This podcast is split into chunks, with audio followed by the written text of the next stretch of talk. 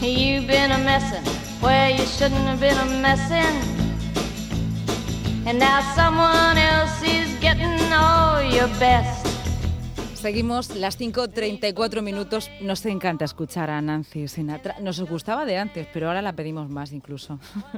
Eso, me encanta oírlo, Lucía, me encanta, porque es señal... Sí, es, es estímulo-respuesta, ¿vale? Sí, sí. Yo escucho a Nancy Sinatra y digo, ya me, ya me va a solucionar un problemón Carmen el o al menos, Pavlov se nos quedó corto. o al menos eh, nos va a ayudar a entender por qué tenemos a veces problemones que forman parte de la vida cotidiana pero que no está bien gestionada. Claro, ¿Sí y queremos y nos gusta y nos encanta que esa gestión de la vida cotidiana Sí. sea eh, maravillosa.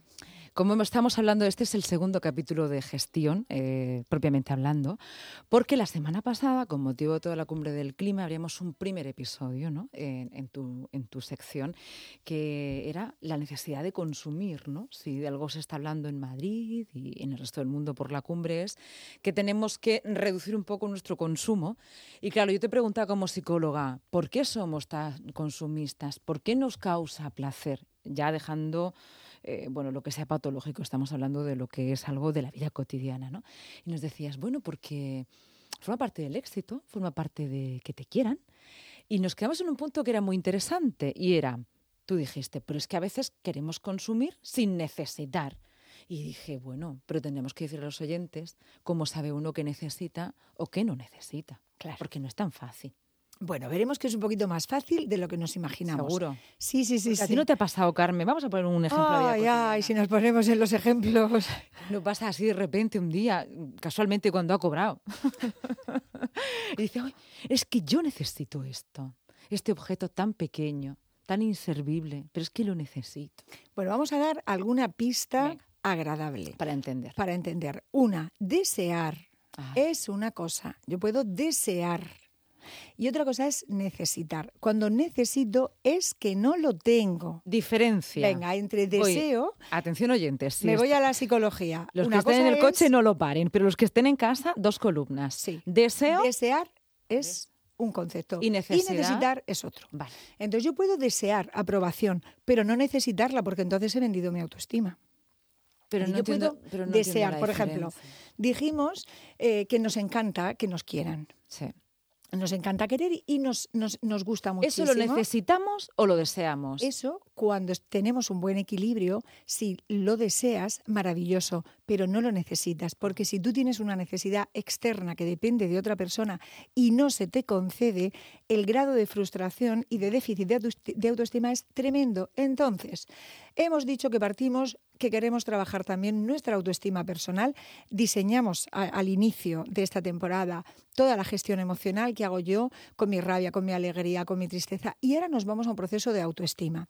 ¿Qué ocurre? Que en un primer momento dijimos, cuando yo tengo cosas, cuando yo tengo objetos, sean juguetes en primaria, sea ropa, sea un coche, es decir, es verdad que tú te sientes en ese primer momento que eres alguien o que, o que te sientes de alguna manera importante. Claro, por eso distinguimos entre un primer momento, pues no lo mismo tener 14 años, que es que estamos eligiendo nuestro estilo de ropa en la pubertad, que tener 34, que es que tenemos el, el abri- el- el armario a rebosar de abrigos y de todo tipo de Sí, prendas. sí. Van por ahí. Entonces, cuando yo me voy a un nivel más interno y digo, yo deseo que me apruebe mm, Lucía, sí, fenomenal. Pero lo necesito, no. No. Si Lucía me dice, Carmen, mm, yo que sé, has llegado corriendo y acalorada. es Vale. que- Está muy bien. Tengo una pregunta. sí, Te la puedo hacer. sí, por Tengo una pregunta para usted. Imagínate que tenemos nuestras necesidades cubiertas. Entonces, ¿por qué tenemos deseos? Es algo muy humano porque nos encanta seguir teniendo una buena imagen para los demás. El ejemplo más claro que voy a poner es si estuviéramos en nuestra casa un domingo llenas de provisiones, tenemos comida y nadie jamás puede tocar nuestro timbre, probablemente ni nos peinábamos ni nos quitábamos ese precioso u horrendo pijama, depende de la época de la vida, si yo sé que somos seres sociales. Nos encanta ser para otros. Si yo sé que nadie va a tocar mi puerta, probablemente ni me peino, Lucía. Sí. Allí tan contenta, allí un domingo por la mañana, ahora me levanto, ahora me voy al sofá, ahora leo, ahora desayuno. ¿De verdad? Sí, sí, sí, sí.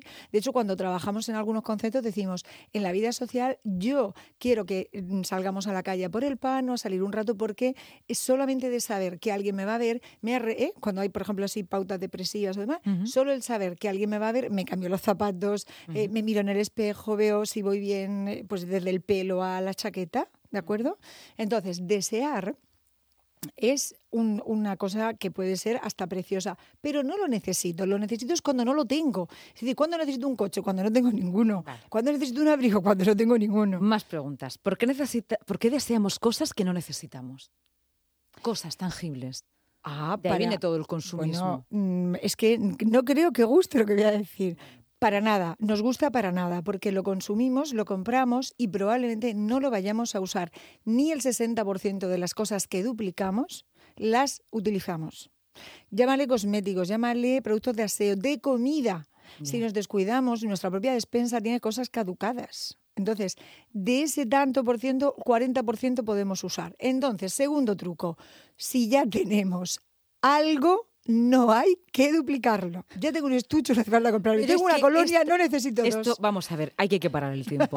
si ya tenemos algo, no hay que duplicarlo. Nada, ese sería el la primera anticonsumo básico, cotidiano, incluso en las fechas que estamos. Si alguien va a regalar colonia, que pregunte, ¿tienes colonia? Sí, no hace falta Ya, regalar colonia. Pero las cosas no se miden eh, eh, mm, por géneros, es decir, colonia genérico, pues po- podemos tener todos, pero no esa colonia.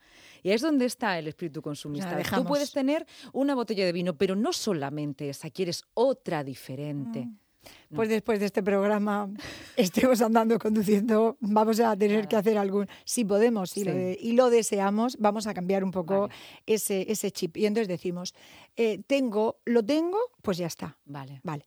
Luego tenemos el concepto de uso, es decir, cuántas eh, veces voy a usar eso que voy a comprar o es, vale, ahora me estoy yendo a lo material, Sí, sí, pero sí. fijaros que yo hoy me quiero ir tanto a lo psicológico como a lo material, porque lo que yo os he dicho antes de esperar a que alguien me dé un halago, esperar que alguien me diga algo bonito de mi trabajo, esperar que alguien externo me diga qué viene cocinado hoy o pues eso es un arma peligrosísima. ¿Eso es un deseo o una necesidad? Eso es un deseo. Eso es me vende la autoestima, porque como estoy esperando a que venga de algo externo, pues no. Ya.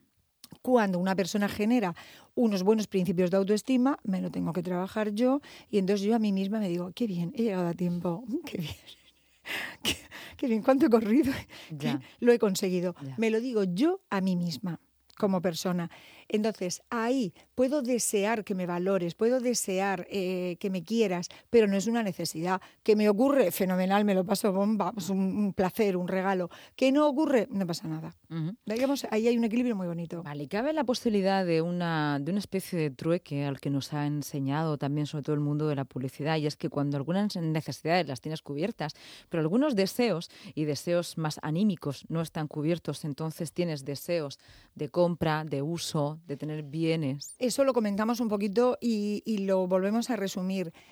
Mm, iba a decir lamentablemente, tampoco es la palabra exacta. Es verdad que a veces sustituimos un deseo afectivo por, por, por unas compras. Es decir, el placer que me supone estar eh, sintiéndome dueña de esa chaqueta, de ese bolso, de ese coche, de ese vino, de esa sortija, ese deseo en ese segundo me hace sentir bien.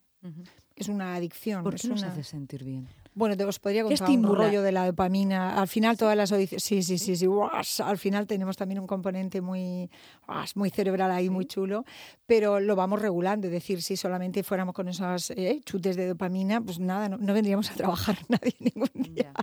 Entonces, por eso hemos dicho que el equilibrio está entre lo que yo sé que deseo, lo que necesito, el uso que le doy. Y luego, respecto al consumismo, eh, hay una parte muy bonita que es qué espacio tengo para eso que quiero. Ya me voy a lo material. Es decir, yo tengo sitio para ese coche, yo tengo sitio para esos zapatos. Y también de una manera nada psicológica, sino súper visual, cuando no tengo sitio, es, una, es una forma visual de decir, bueno, pues no necesito más. Es decir, si ahí no cabe una copa más o una fuente más, no hay necesidad de comprar más, porque ahí ya no cabe. ¿De acuerdo? Y luego tenemos, siempre desde aquí es el deseo personal, que quien nos está escuchando lo disfrute y si quiere empezar un cambio, que lo, que lo haga. Hemos dicho autoestima.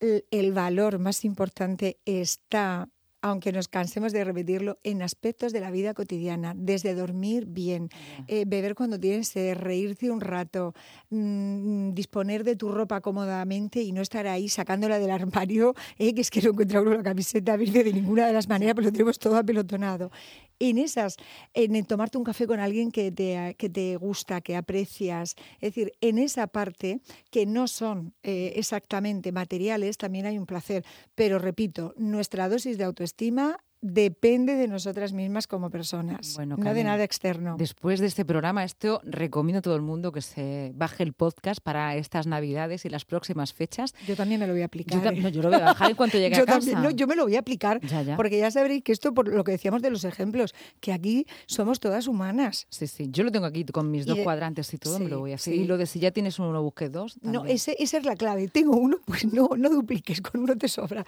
Ah, eso sí, cuando gastes ese, te puedes Ah, vale, vale, vale. Claro, tú gastas esa colonia, entonces dices, eh, ¿quién me quiso regalar la colonia por Navidad? Oye, pues me encantaría que se me está gastando, me encantaría esta. Bueno, pues esto es psicología para la vida cotidiana. Nos va a ayudar muchísimo, muchísimo esta sección durante los próximos días. Carmen Tárraga, muchísimas gracias, de verdad. Lo, lo que yo tengo contigo no es un deseo, es una necesidad. Ay, qué placer. es que, es que esto me anima a venir cada lunes.